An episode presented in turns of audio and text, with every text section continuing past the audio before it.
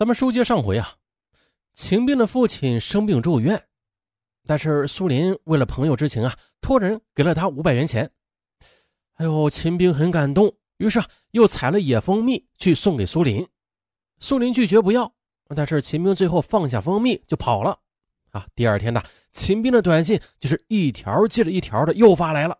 苏林很是苦恼，不知道该怎么办了，于是又求助郑东进。郑东进听了此事之后，面露难色。嗯，你确实不该收他的东西的。本来你们已经说清楚了，你看，现在又弄复杂了。苏林一听，嗯，急得快要哭了。哎哎，你你别急啊，呃，这样，你继续和他保持距离。哎，不过你听我的，千万不要再做让他误会的事了啊！也许他慢慢的就冷静下来了。此后呢，苏林不接秦兵的电话，也不回他的短信，以此来明确自己的态度。秦兵一急之下又跑到学校找他，苏林无奈了，只好约上郑东进一起去见他。三个人在学校外的一个饭馆里边吃边聊。可是秦兵对郑东进的身份有些敏感，对他爱理不理的。苏林看不过去了，他就说：“呀，秦兵，这是我师兄，他平时很关照我的，所以我才请他一起来见你。”可是秦兵看了郑东进一眼，啊，依旧没有说话。郑东进试探着说：“秦兵，你和苏林的事情我都听说了，我觉得呀，感情的事儿还是得要看缘分的。”你话说到这里，秦兵再傻也听出来了，他恨恨地盯着郑东进：“你说。”你是不是也在追琳琳？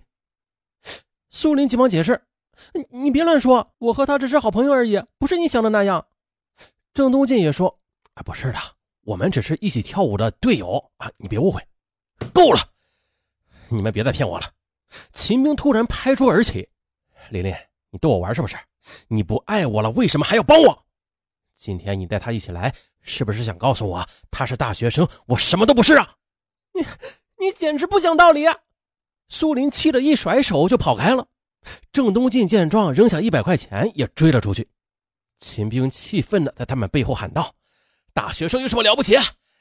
我也不是傻子，我让你们骗着玩。”原来呢，自从上次苏林收下蜂蜜之后，齐明认为失去的感情又回来了。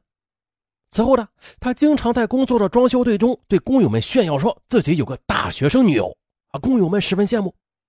不过啊，有一个名叫吴大同的水电工不以为然，他还说了：“嘿嘿，得了吧，大学生能看得上你，有本事你把他带来给我们看看呢。”秦明一愣，不服气的说：“好，你你们等着啊，等他放假之后，我一定把他带回来让你们看。”可是秦兵没有想到，这风声放出去了，感情却是风云突变。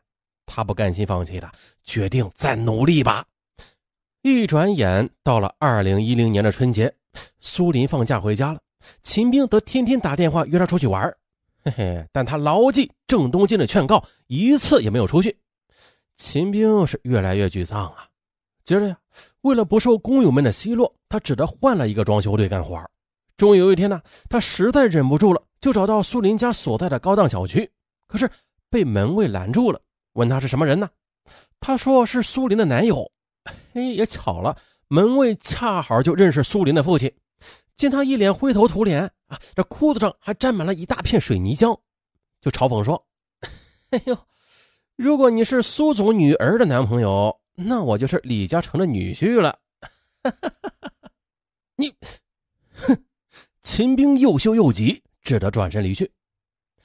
经过这件事之后，他更是不甘心了，给苏林发了一条短信：“难道？”你真的看不上我吗？你就喜欢那个郑东进吗？苏林回复道：“我没有歧视你，我和郑东进只是朋友关系。”秦兵却坚持认为他在说谎。二零一零年三月初的新学期开始了，因为秦兵的纠缠，苏林的心情很不好啊，也无心参加街舞团的活动。郑东进着急的对刘伟等三人说：“啊，没想到这事越弄越复杂了。哎呀！”我们要是不替琳琳处理好的话，那街舞团可能就要完蛋了。于是，一番讨论过后，郑进东想了一个好办法。他对苏林说：“既然秦兵认为我在追你，那不如我就假冒你那男朋友，怎么样？让他彻底死了这条心。”苏林也想不到更好的办法，便同意了。为此呢，郑东进还特地的跟同班的女友姜丽打了招呼。女友姜丽吧，虽然有点吃醋，但是她也没有反对。三月十三日，在郑东进的策划下，刘伟帮他和苏林拍了几张合影，其中一张两人是头挨着头，很是亲密的样子。郑东进对苏林说：“哎，对了，你不是说秦兵经常去你的 QQ 空间吗？嗯，那你就把我们这些合影放到你空间里，让他死心。过一段时间，他就不会来找你了。就这样呢。”为了让秦兵知难而退，刘伟、李胡和张东民还故意的在苏林的 QQ 空间里留言啊，称他们很般配，真是天生的一对啊，比天仙配还配。三月十八日晚上，秦兵收工之后到一家网吧上网，打开电脑，他习惯性的又进了苏林的 QQ 空间。很快的，他就发现，哎，苏林的空间里多了几张照片。他打开一看，哎，这心呐顿时是如坠冰窟。原来。那是苏林跟一个男生的亲密合影，秦兵很快就想起了这个男生，不就是与他见过面的郑东进吗？好啊，你们明明好上了啊，还一起来骗我！秦兵气得胸口发堵。再看照片下面这刘伟等人的留言啊，他恨不得一拳把电脑给打碎。可是平静下来之后，秦兵终于想明白了，苏林之所以收下蜂蜜，又和他分手。为什么这么巧啊？肯定就是在那段时间里，郑东进才插进来。一瞬间呐，秦兵心中的恨意是急剧迸发，他苦苦的思索着如何报复苏林和郑东进。二零一零年四月五日下午五点，秦兵来到苏林的学校，并且带来了一大摞打印好的传单。苏林，陆川县人，音乐系大二学生。苏林水性杨花，见异思迁，有了新欢就抛弃青梅竹马的男朋友。他还从苏林的 QQ 空间里下载了他和郑东进的合影，并且呢，与自己和苏林的昔日合影一起打印在传单上。就这样，他站在学校的大门口，向过往的学生散发着这些传单。由于街舞团在校内很出名，再加上郑东进又是学生会的干部，此事很快的在学校里引起了不小的轰动。苏林得知之后，又羞又气，拿着传单就去找郑东进。而郑东进此时啊，也得到了好几份传单了，正和刘伟好几个队友商量着呢。哎，见苏林哭得跟泪人似的，他很不忍心，便斩钉截铁地说：“放心，我找他去。这事儿关系到你和我们整个团队的声誉呢，我一定会处理好了。”说完，郑东进就带着刘伟、李胡和张东民急匆匆地找秦兵去了，而苏林。则回到宿舍里，忐忑不安地等候着消息。当晚七点，当郑东进带着队友在学校门口找到秦兵时，秦兵正在给过往的学生发传单，嘴里还说着：“认识照片上这个男的吗？哎，他是个无耻的第三者。”我他妈！郑东进一听，顿时气得血往上涌。啊！刘伟、李胡和张东民也气愤不已，不等郑东进发话，一起冲上前，把秦兵摁在地上，就是一顿拳打脚踢。而郑东进他想阻止。可是刘伟等人早就替苏林不平，压抑了很久的火气啊，此时也都爆发了。郑东进拉住这个，却拉不住那个。于是呢，秦兵在混乱中却挣扎着爬起来，冲着郑东进吼道：“啊，你这个小人横刀夺爱，我恨你！哎，他妈的，你还敢还嘴啊你啊！”一听这话，刘伟等人打的那是更凶了。突然的，秦兵却不知道从哪里摸出一把刀，胡乱的捅了起来。只听一声惨叫，刘伟腹部被捅了一刀，鲜血直涌，倒在地上。秦兵拔腿就跑，郑东进、李胡和张东民赶紧截住了他。可是秦兵挥刀又是一阵乱刺，李胡右腿被扎了一刀，秦兵则趁着混乱向学校门口不远处的铁道跑了出去。追！郑东进紧追其后。啊！校园里的一些学生见状之后也追了上来，前方就是铁路的闸口。一列火车呼啸而来，大家都被火车挡住了。可是，只有跑在最前面的郑东进越过了铁轨，追了过去。此时，几个同学七手八脚的抬起受伤的刘伟和李胡，向学校的医院跑去。其余人则在铁道口等待火车通过。火车终于过去了。只见呢，昏暗的路灯下躺着一个人。大家冲过去一看，竟然是郑东进。他倒在血泊里。有气无力的呻吟着：“我，我，我中刀了！你们不要去追了，太危险了。说完呢，他就晕过去了。同学赶紧抬起他往校医院跑。可是啊，郑东进的伤口是因为左胸伤口太深，失血过多，没到医院就停止了呼吸。后经法医鉴定，郑东进系被单刃的锐器致左肺叶破裂、出血致失血性的休克死亡。而受伤的刘伟则是左腹部损伤及胃体部前后壁穿通伤，鉴定为重伤；还有李胡的右腿是轻微伤。而在宿舍里等消息的苏林得知消息之后，哭的几乎是晕死过去，一连几天呢，他都失魂落魄的反复的念叨着：“是我害了他们。”接着，柳州市柳北区警方接到报警之后，立即展开了对秦兵的追捕。两天后的四月七日，逃到南宁市的秦兵在一家网吧上网时，被南宁警方给抓获了。在得知自己杀死了郑东进，并且造成刘伟重伤时，他才知道自己闯下了大祸。在审讯中，秦兵痛哭道：“我不想杀人，我只是在气愤他们合伙骗我而已。”可当警方转述了苏林的笔录之后，郑兵这才知道郑东进并不是第三者，啊，不仅悔恨万分。同样的，血案发生之后，在该校引起了巨大的轰动，许多师生都不敢相信，品学兼优、各方面能力都很突出的郑东进，竟然会因为插手学妹的感情纠纷而丧了命。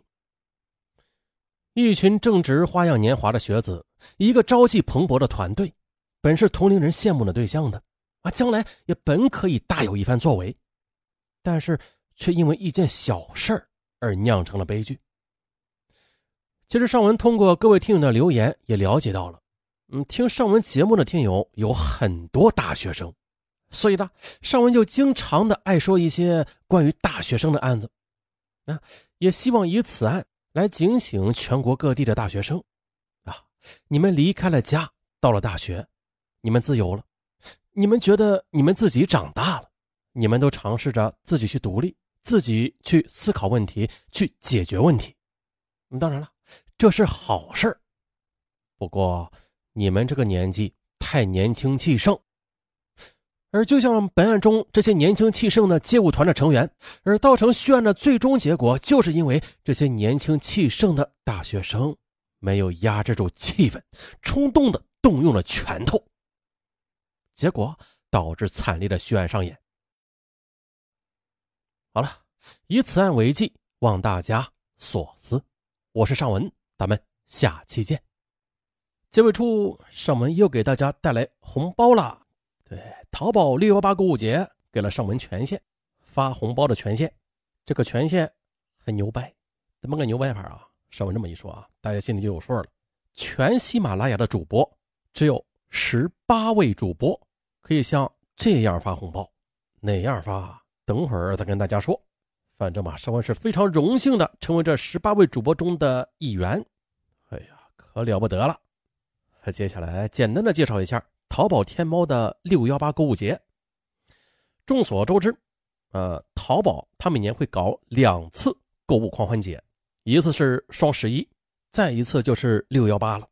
啊，去年的六幺八，尚文也发过红包，有许多听友啊都是领过的。甭管大家领到多少金额，但是那这实打实的可以抵现金用的。记得去年很火爆啊，有许多听友抢到了，然后就在下面留言给尚文说：“尚文，我抢了五毛钱。”尚文，我抢了两块。那个尚文，我抢了八块。哇，好厉害！哎，尚文，我一分没抢着。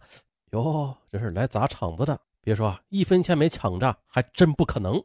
逢抢必中啊！尚文打包票。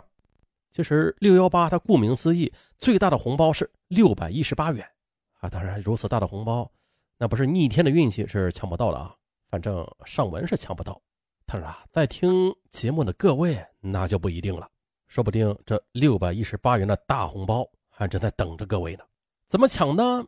很简单，即便是三岁的孩子他都会抢，并且呢，甭管各位听友什么时候听到这条语音，你呢都拿出手机来抢一抢。这条语音呢是上文后来插播的，只要你还能听到这条语音，这红包就能抢得到。好，让我们一起打开手机淘宝 APP。在首页搜索“狂欢季幺三六八”，狂欢季的季是季节的季啊，幺三六八是阿拉伯数字。啊，这回搜索的词条跟以前不一样，以前是搜索上文发红包啊，还有什么快来打上文呐，对不对？那这回变了啊，变成了狂欢季幺三六八，变成了汉字和数字相结合的一个搜索词条。那现在各位听友不妨拿出手机，打开手机淘宝，搜索“狂欢季幺三六八”，甭管你搜出多少钱来，啊，都不用客气啊！各位听友陪伴尚文这么久了，应该的，有点不要脸了啊！这个钱呢，呃，不是尚文出的，是淘宝出的，尚文呀没有这么多钱。不过大家不要客气啊，嗯，抢到红包的听友，如果又恰好你要到淘宝上购物，那你抢到的红包，那就可以抵现金用，甭管你买的东西。多么便宜，它都可以抵现金啊！没有任何的规矩，没有任何的条条杠杠，也不用说是消费够多少元才能抵用，不是的啊，是无门槛的红包，嗯，并且可以叠加使用。叠加使用是什么意思？各位听友应该都知道，就是如果你抢到了好几个红包，这些红包啊可以合在一块儿一起用啊，咱不耍流氓，说什么让你单个用啊。那么从今天开始就可以抢红包了，一直抢到六月十八。如果你正好在这一期间要到淘宝上购物，那就不妨抢一下，肯定会给你省不少钱的。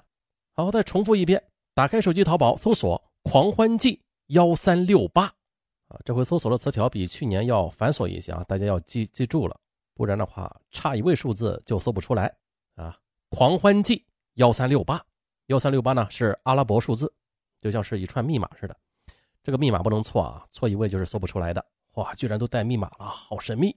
狂欢季幺三六八，季节的季，一年四季的季，狂欢季幺三六八，狂欢季幺三六八。好，祝大家好运，咱们下期再见。